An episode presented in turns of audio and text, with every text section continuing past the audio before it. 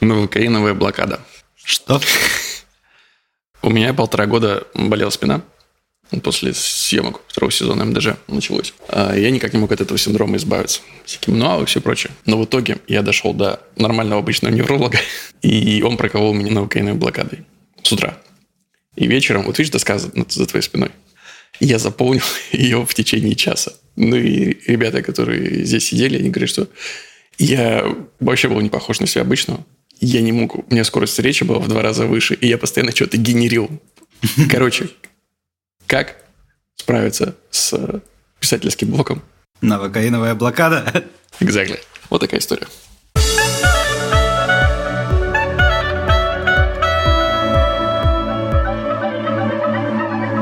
Привет и добро пожаловать в авторскую комнату. Меня зовут Александр Белов.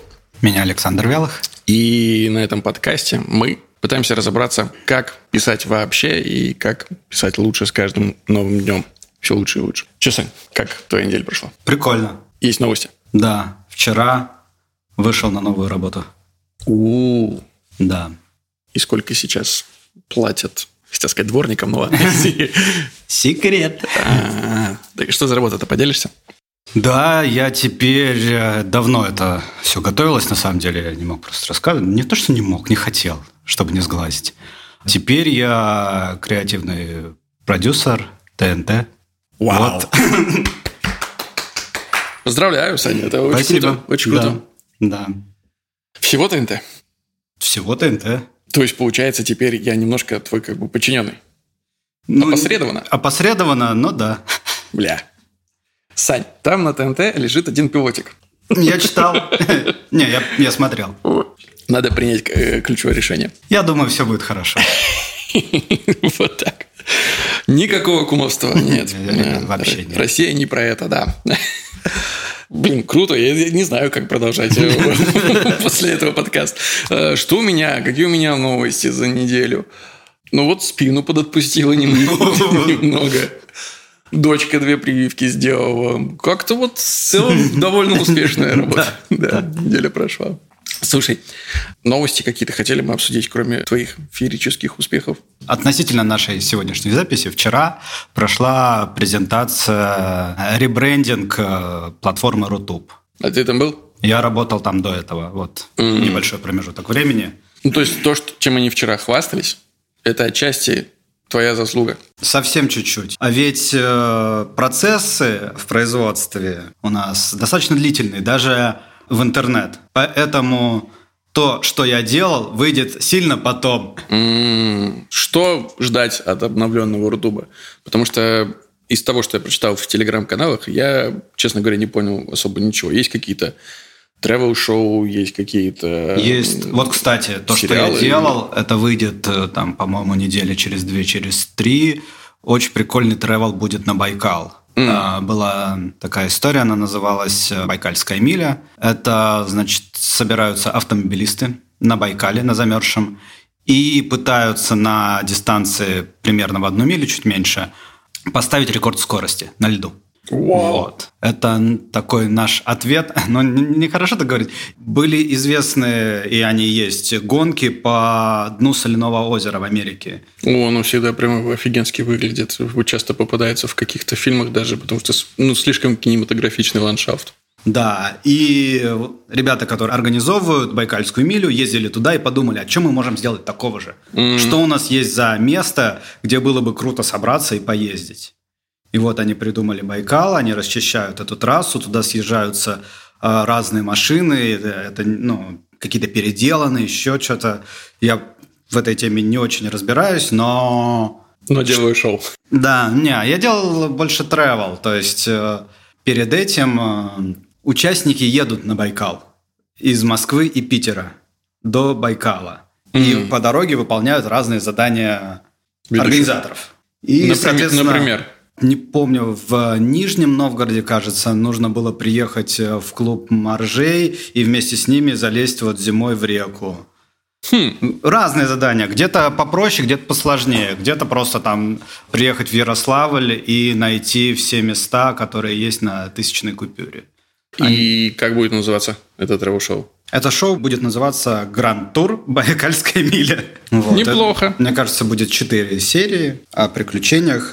Кроме того, я вот летал в Пензу недавно. Будет э, сериал, наверное, к маю где-то его смонтируют. Э, этого года. Этого года, да. Там достаточно быстрое производство относительно телека. Но все равно там достаточно большое производство. 16 серий, около 40 смен. Ситком? Ситком. Старый добрый. Да. Но название говорить не будешь?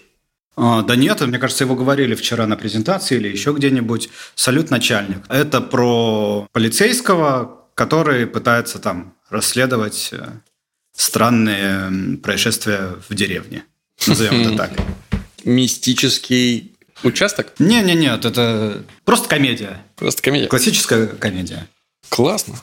Так что ждать от обновленного Рутуба? Потому что я помню, что там сколько, наверное, лет 12 14 назад, когда он появился впервые, он был довольно крепкой площадкой, но постепенно вот эта бесконечная реклама да, да. и сложности именно с э, самим проигрывателем, чисто технические, они, конечно, отодвинули его назад. Сейчас все переделывается в срочном порядке. То есть не из-за сложившейся ситуации пришлось стартовать раньше, вот так mm. я скажу. То есть полностью переработанная система со всей рекламой. Ну, интересно, если действительно все будет намного удобней. Хотелось бы, конечно, хотелось бы, конечно, очень сильно, чтобы он все равно развивался в конкурентной среде, а не в монополистической, если вдруг что-то случится с Слушай, ну пока, пока единственное э, как бы ограничение с той стороны. То ну, есть да, отключение, отключение монетизацию ударило сильно по YouTube блогерам, и они с удовольствием пошли на Рутуб. То есть э, немного изменились задачи, потому что сейчас не так уже нужно работать над тем, чтобы привлекать блогеров. Многие сами приходят. Mm. Теперь, э, что касается, я же работал в отделе собственного производства. Отдел собственного производства сконцентрируется на производстве более точечных э, каких-то шоу, которые впоследствии могут быть перепроданы на как форматы на телевизор внутри холдинга. Mm, круто, круто. Звучит интересно. Что-то еще из новостей? Ну, просто я отметил для себя как очень интересное, что прокат очень изменился, и братья брат 1 и брат 2 собрали 100 миллионов на двоих. Мне кажется, брату можно каждый год выпускать, и они будут собирать, ну, не 100, может быть, миллионов, но по 50 точно. Опять да. же, с неоднозначным отношением к этому фильму с точки зрения, опять-таки, каких-то ценностей, которые э, он не то чтобы проповедует, но может порождать, назовем это так. Э, Все равно это культовое кино для наших людей, поэтому Неудивительно совершенно. Но я вчера был очень удивлен, потому что ну, с ограничением всех менеджеров, э, с, с тем, что они забрали свои премьеры, очень, конечно, сузился вообще этот график. Количество релизов сильно уменьшилось. Да. И среди них нет э, чего-то такого, что ты уже слышал заранее, к чему ты бы выготовился. Нету Бэтмена, нету теперь уже и Варяга Эггерса, к моему прям жесточайшему несчастью. Но вдруг на фоне этого ты начинаешь слышать э, восторженные отзывы о том, о чем ты вообще не думал. А, вышел фильм «Все всегда и сразу». Нет, и это от создателей э, «Человек швейцарский нож». Mm. И это какой-то невероятный кинематографический опыт, по крайней мере, все э, телеграм-каналы, на которые я подписан, люди, мнению которых я доверяю, иначе что бы я был на них подписан, они прям остались в, под большим впечатлением. Либо это все классная промо-компания, и всех пригласили на релиз, на премьеру, э, и, и как-то задобрили. В чем я не, сомневаюсь. Либо это действительно какое-то очень классное кино, и надо срочно идти его смотреть. Да, кстати, это интересно. Мне кажется, у нас э, кинотеатры станут э, показывать больше авторского, больше фестивального кино. Ну, для этого еще его сначала надо снять или привести, как минимум. Ну, не только наши. Я так понимаю, что крупные э, игроки ушли, а мелкие, которые важна каждая копеечка, которые не могут целый регион просто взять и вычеркнуть, mm-hmm. просто потому что у них все посчитано. Может быть. Вот, так что мы станем меньше пользоваться соцсетями, станем смотреть больше интересного кино. Хорошего на неделе. Все телеграм-каналы перепостили друг у друга очень быстро. Вышли новые сценарии, точнее, старые сценарии. И наконец выложили. Да, выложили «Эпидемию» и «Перевал Дятлова». Оба сценария были выложены на телеграм-канале Федоровича, угу. продюсера, собственно, этих проектов. И сразу за этим команда «Старта» выложила пилотную серию бывших. Так что это превратилось в систему, и это не может не радовать. Я дико счастлив. Хочется верить, что к этому приложили руки хорошие люди, которые первые безвозмездно начали выкладывать свои сценарии. Теперь это превратилось в систему. Вот теперь это похоже на какую-то прям настоящую индустрию. Это круто. Какую тему мы сегодня, Саша, хотели с тобой обсудить? Я хотел с тобой поговорить про линии линии преимущественно, конечно, в ситкомах, потому что это мне более понятно. Угу. Но вообще в сериалах. Как их строить, как с ними работать, что в них должно быть, что не должно, какие маркеры мы используем, чтобы понять вообще, это линия или это набор каких-то событий. С чего начнем? Я хотел бы просто попробовать э, рассказать о структуре, которая у меня сейчас в голове, как выглядит в самом упрощенном виде линии ситкомовские, и дальше уже обсудить, что еще должно быть, кроме этих э, моментов. То есть обычно линия в ситкоме начинается с коротенькой экспозиции. То есть надо задать жизнь главного героя, и желательно не просто жизнь, а такой ее момент, который максимально больно ударится о проблему, которая его ожидает впереди. То есть э, если у него будет какая-то очень важная задача, то, скорее всего, у него был какой-то план. Сходить на футбол, что-то посмотреть. То есть не просто жизнь лежала на диване. Надо подумать, какой элемент его жизни будет достаточно обычным и повседневным, чтобы это казалось обычным днем, но при этом конфликтовал с той проблемой, которая ожидает его впереди. Смотри, я, ага. может быть, сейчас угу. чрезмерно усложню тебе задачу, но мог бы ты для примера рассказывать на каком-то конкретном кейсе своего проекта. Допустим, по колено. Это же тот самый случай? Наверное, да. Я боюсь, что не все смотрели. И сейчас. Какая разница? Блин, попробую. Давай. Давай. Это вызов, Саш. Да, вот это вызов. Речь пойдет о моей любимой девятой серии. Кратко, если вдруг кто не знает, история о чем э, в сериале «По колено», что Парень из э, небольшого городка маленького роста приезжает в Москву, чтобы стать актером.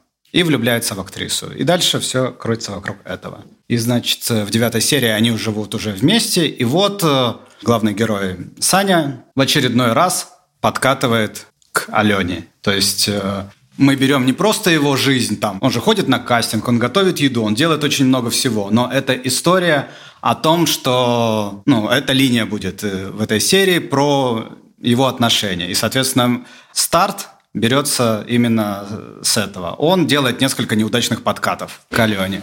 Дальше возникает проблема у героя.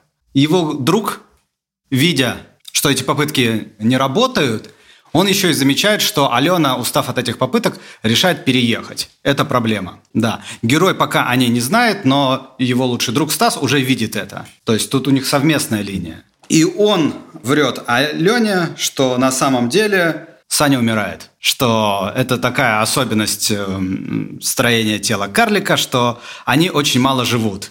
И ему осталось жить очень мало. Именно с этим связана его попытка приехать в Москву, попробовать новых ощущений. И он просит Алену поддержать Саню в этой сложной ситуации. В следующем шагом он э, подбадривает Саню еще раз попробовать. И у него получается. Алена начинает откликаться на все его предложения. Это третий шаг, третий бит, который обычно присутствует в комедии. Неправильное решение. То есть после того, как возникает проблема, герои неправильно ее решают обычно, что заводит их в какой-нибудь тупик. И то есть дальше, когда они гуляют вместе по парку, очень прекрасно проводят время, Алена в какой-то момент говорит, что она не может делать вид, что все хорошо, и просит Сашу признаться, что он умирает. Саша в шоке, не признается, уточняет, откуда она взяла эту информацию. Она говорит, мне Стас все рассказал. Саня возвращается к Стасу в шоке от того, что тот наделал. На что Стас говорит, а что, ну как бы, пользуйся моментом, уже все придумано, все работает. Вот до этого не работало,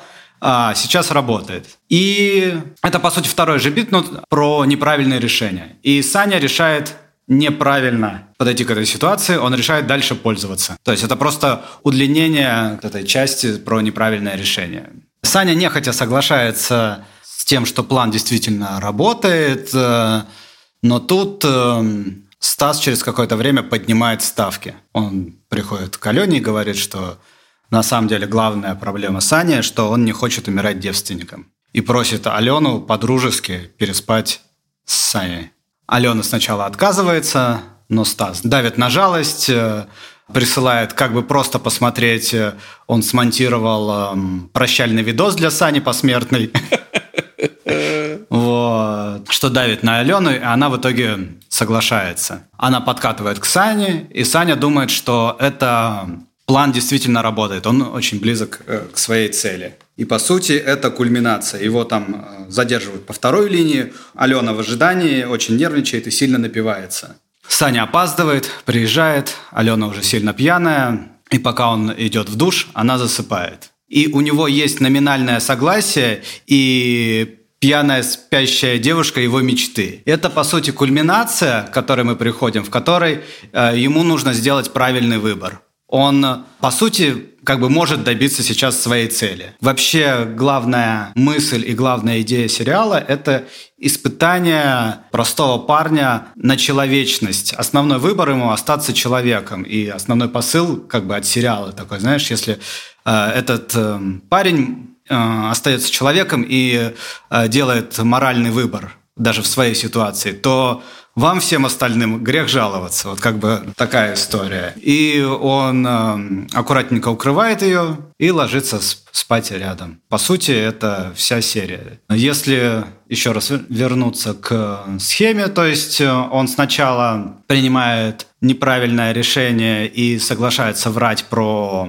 свою болезнь, пользуется этим, Дальше ситуация как бы усугубляется, можно сказать, повышаются ставки, что теперь он не просто проводит с ней время, а теперь у него появилась возможность э, переспать с ней. И в финале, в кульминации он э, становится перед выбором, осознает, что был неправ, и перестает врать хотя бы для себя, перестает пользоваться нечестным методом. Вот, наверное, все. Все очень красиво устроено. Это касается э, центральной линии? Или ты хочешь сказать, что каждая линия целиком строится по такому же принципу? Я думаю, что вторая линия может быть проще. Все не так однозначно. Черт. Потому что внутри этой линии, по сути, в этой серии вообще одна линия. Просто в ней участвуют э, три героя, и именно Саня и Стас, как два друга, по очереди толкают эту историю. У них есть свои биты, немножко разные. Но из-за того, что они идут последовательно, линия удлиняется. Mm. И как бы вторая линия вшита внутрь первой. То есть у Стаса могла быть какая-то своя История. история. Вот давай представим, что если бы у Стаса была своя история, не в смысле сейчас придумаем отдельную историю, я уверен, серия хорошая, не надо улучшать. Другая серия, где есть линия Б, линия С, допустим. Что делать с линией Б? Мне кажется, линия Б повторяет линию А в точечности, только имеет чуть более низкие ставки. Mm. Потому что она происходит с второстепенными персонажами обычно. Ну, поэтому мы и понимаем, что это линия Б. Как вообще отличить линию А от линию Б? Она не происходит не с главным героем. Да, а может быть и с главным героем, но, то есть, бывают, у нас много было линий в физруке, одна линия Фома и Тани, а другая линия Фома и Саши. Вот какая из них А, какая из них Б? Та, которая больше, та и А. В той, в которой выше ставки, та и А, вторая Б. Вот. И еще какая-нибудь линия С, где Валя делает какую-нибудь фигню. Э, то есть линия С это просто фигня. Это, да. Кто-то говорит, что это анекдот, кто-то говорит, что это раннер. Вот эта линия, мне кажется, может иметь э, минимум поворотов. Возможно, это просто эскалация. Возможно, это три сцены, которые как-то связаны между собой. Ну, хотя бы три. Хотя бы три. Хотя бы три.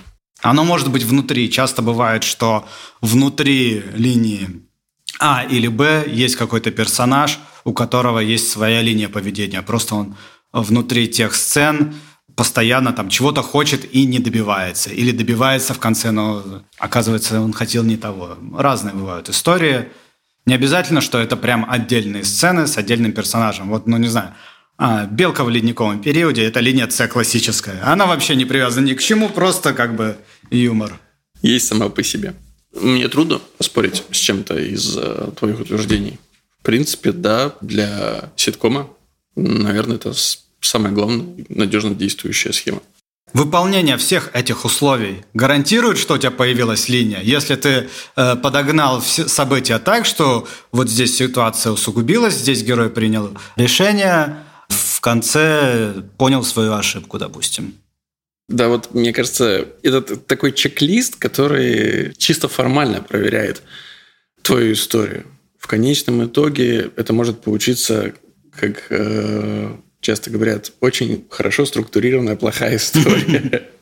Потому что если там внутри, ну вот э, в случае с э, Сашей и Аленой, там есть отношения, там есть э, мечта Саши, к которой он стремится. Да, пускай она в финале сведена к... Он-то хочет отношений, он же не хочет не просто физического акта, ему важно, чтобы его любили. То, что он получает в конце, это не то, что ему нужно – поэтому он принимает решение. И вот эта теплота, теплота отношений, то, как он ее укрывает, а, это, наверное, сердце э, линии. И в случае, наверное, не ситкомной, я сейчас могу сказать, потому что довольно давно ситкомы не удавалось мне писать. В случае драматического сериала мы всегда стараемся найти вот какое-то сердце линии. Что-то, что я понимаю, я часто это говорю, и всегда это такая очень эфемерная субстанция, что-то, что тебя греет. Но у меня по-прежнему не получилось сформулировать это по-другому. Расскажу, вот опять же, за твоей спиной на доску, которую я показывал в начале. А, там сейчас шесть столбиков. Шесть столбиков – это фактически шесть линий. На самом деле есть еще несколько, потому что у нас э, ансамблевая история с огромным количеством персонажей к третьему сезону разросшаяся, плюс еще появились новые герои, и у каждого есть э, своя линия, по сути, на серию. Да, они пересекаются, потому что многие взаимодействуют со многими. Высшим пилотажем, конечно, бы, если прям все совсем взаимодействовали, но это невозможно. Мы сначала наполняем историю неким фабульным мясом. То есть мы придумываем просто сюжетный ряд. Делаем так с парой-тройкой серий когда они у нас есть в руках, мы отдельно выписываем вот столбец, что, по сути, происходит э, по той или иной линии. С линия, как правило, у нас это некий герой отдельный, да, или там парочка героев, у которых есть общая цель. Вот, цель. И выписав сюжетные биты, которые с ними происходят, ты смотришь и понимаешь, это не история. Или наоборот, такой, вау. Как ты понимаешь? Это сразу история. Чувствуешь мне кажется, что сейчас это уже какое-то внутреннее чувство. Вот э, у нас есть новая соавторка в авторской комнате. ей, конечно, тяжеловато после, особенно в ГИКа, Потому что... Всем тяжеловато после ВГИКа. Всем тяжеловато после ВГИКа. Потому что в процесс в нашей комнате, ну, он мало, наверное, на что похож. Мне, опять же, трудно сравнивать, потому, потому что не так много комнат. Э, в которых я работал. Но мало структуры. Мы пользуемся ей впоследствии, как правило. Больше это какой-то твор творческий хаос, который мы затем пытаемся привести в какую-то форму. И когда мы выписываем линию вот так вот, и ты видишь и понимаешь, блин, ну, не работает, не, не получилось цельного высказывания, когда у нее не объединено к некой одной темой, когда не происходит в линии изменения – причем изменение не какого-то глобального, да, то есть в идеале, конечно, каждая линия внутри одной серии – это маленькое кино со своей аркой героя. Да? Вот он здесь э, такой, а здесь в финале такой. Через вот эти события он либо сам меняется, но поскольку это не кино, а все-таки серия, он меняется либо незначительно, либо меняется даже не сам, а меняется окружение вокруг него, меняется мир. В любом случае ситуация должна поменяться. Если вот этого изменения нет, причем не просто изменения как такового, а тематического изменения для этого героя, то нет и линии. И, соответственно, когда мы вот так вот выписываем, мы понимаем, ага, линии нету. А что теперь нам в этом сюжетном э, фабульном мясе следует поменять, чтобы это э, превратилось в полноценную линию. И здесь, на самом деле, как, как правило, очень такая довольно простая работа, которая приносит удовольствие. Потому что когда у тебя уже есть это сюжетное фабульное мясо, и главное, ты готов от него отказываться спокойно, даже от очень каких-то крутых сцен и решений, то работа делается довольно легко. Поэтому линии в, в этом плане, в драматическом сериале, да, они объединены в первую очередь целью героя или нескольких героев, если у них эта цель совпадает, если у них совпадает стремление. Они объединены, э, каждая линия. А лучше, если все линии влияют друг на друга, ну или, по крайней мере, некоторые линии в некоторых э, влияют на решение в других, э, если они объединены общей темой, и если в конце есть какое-то качественное изменение.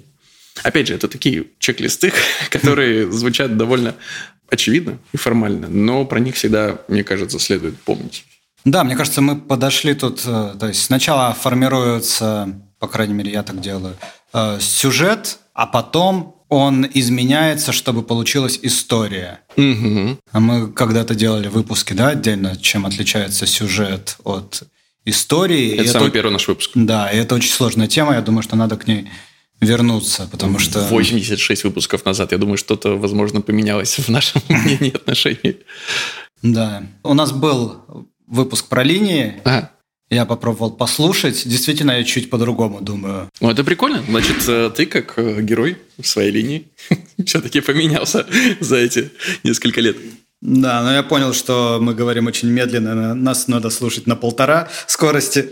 Все кто-то делает я вообще люб... без претензий. Я любой подкаст слушаю, ребят, на, на скорости полтора даже э, англоязычный, потому что ну, нет в жизни столько времени, чтобы все послушать на ординарный. Так что действительно, если вы э, слушаете авторскую комнату там на полтора, на два, на 1,75, ребят, мы вас не осуждаем абсолютно. Свое удовольствие. Так и надо. Так вот, э, возвращаясь, что дальше нужно найти в этих всех сюжетных поворотах и каких-то приключениях историю. То есть, а что это вообще все значило? Угу. Что зритель должен понять после того, как он на это посмотрит? Какой-то вопрос, видимо, стоял в начале и какой-то вывод в конце. И вот под это нужно э, чуть-чуть изменить свою историю. Наверное, вот так. Ну, мне кажется, что со временем ты действительно чувствуешь то, про что мы говорили. Ты действительно чувствуешь, когда у тебя истории не хватает. Когда ты написал сюжетную часть и смотришь на нее, ты просто понимаешь, не складывается. Здесь нет э, истории.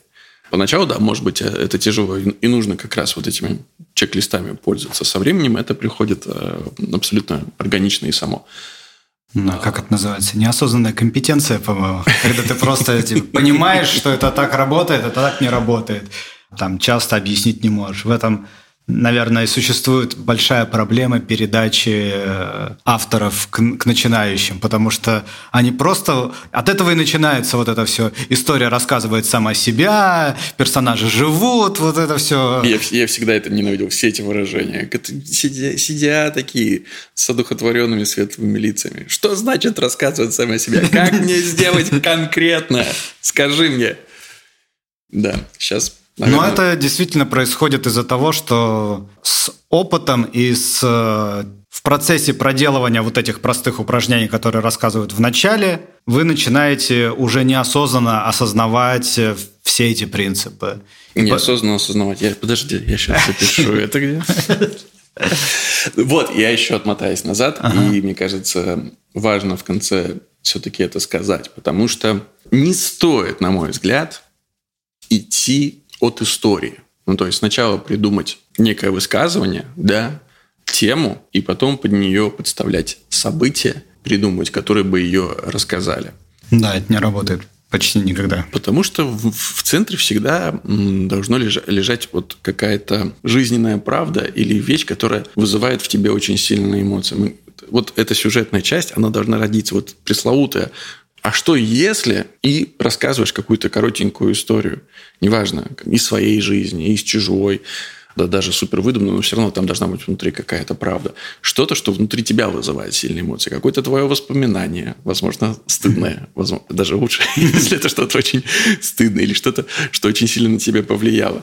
И надстраивая вокруг нее уже дальнейшее развитие событий, ты вдруг понимаешь, м-м, так вот про что это было. И что еще интересно – за счет этого сюжета, поменяв э, буквально там несколько битов в, ну, допустим, там, стандартной линии драматического сериала, там 8-12 битов. Из них поменяв 3-4 бита, ты можешь рассказать абсолютно разную, разные истории. Сюжет поменяется незначительно в некоторых местах, а истории будут совершенно разные, потому что они будут совершенно про другое. И это крутой, крутая да. штука. Storytelling. То есть ты обычно начинаешь придумывать историю сначала, то есть должен быть первый посыл, а что если это именно начало серии?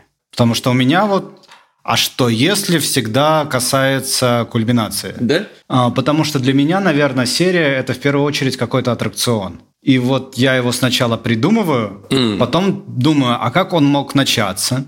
Несколько ставлю как бы сцен. Ага, значит, вот все придумали так, потом пришли вот так, и, по, и получилось вот это вот большое смешное что-то интересное. А потом начинают думать, а что это все значит? Что герои переживают внутри этого всего?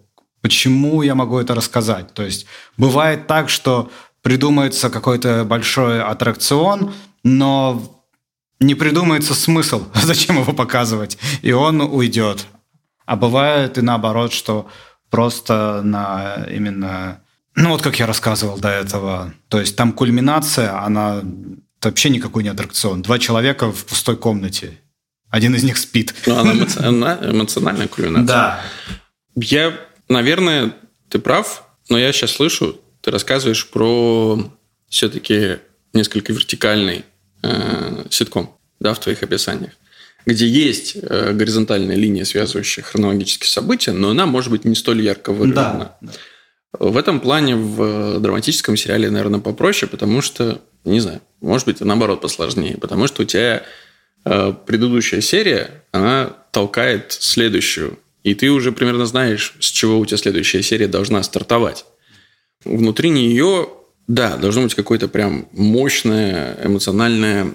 Не всегда это кульминация. Но вот на примере этой серии первого сезона МДЖ, где сериеобразующая история стала история, которую нам принес продюсер Антон Щукин, просто рассказал, что вот заставил ментор ну не отец, а другая авторитарная фигура заставила подростка варить суп из, из, из, из вороны.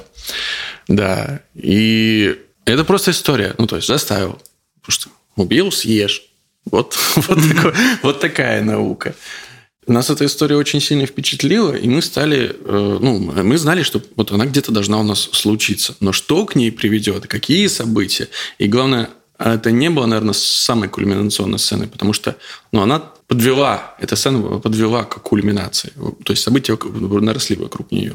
Она заставила героя э, сказать дедушке информацию, в которой, собственно, он узнал про то, что сын его не на войне, а здесь сейчас, и привела, собственно, к кульминации к встрече отца с сыном. Вот. Но вот это ядро, mm-hmm. которое жизнь, вот, вот это теплота, теплота, про которую mm-hmm. я говорю, теплота не обязательно в, в отношениях или что-то доброе и светлое, но теплота, вот жизнь, которая наполняет э, историю, вот она была там, в вареной вороне. Как бы странно это ни звучало. Я не знаю, что еще сегодня можно к этой истории добавить. Наверное, все. Вроде, да, мы все про линии проговорили. И классно в очередной раз э, с тобой, Саш, поболтать. Я надеюсь, что вам эта информация была полезна, голоса наши приятные. Поэтому формальная, финальная часть. Ребят, подписывайтесь, а, комментируйте. В Apple Podcast, например, нам очень приятно, мы все читаем. А, в Яндекс музыки ставьте сердечки. В Spotify вы, наверное, если в России, то уже не успеете ничего сделать. Казбокс, Google Podcast, везде, где вам удобно. Подписывайтесь на наши группы в ВК, в Telegram. И самое главное, возвращайтесь через неделю за новым выпуском авторской комнаты. Берегите себя, пожалуйста. Мира вам. Пока. Пока.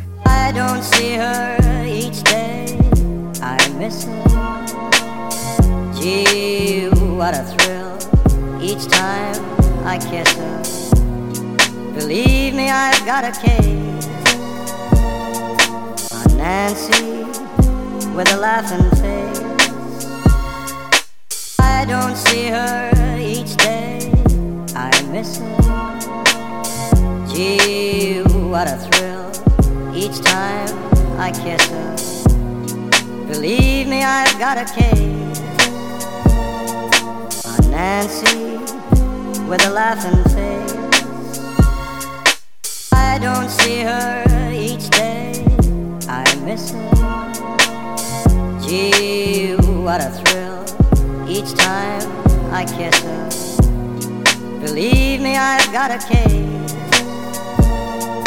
on Nancy with a laughing face.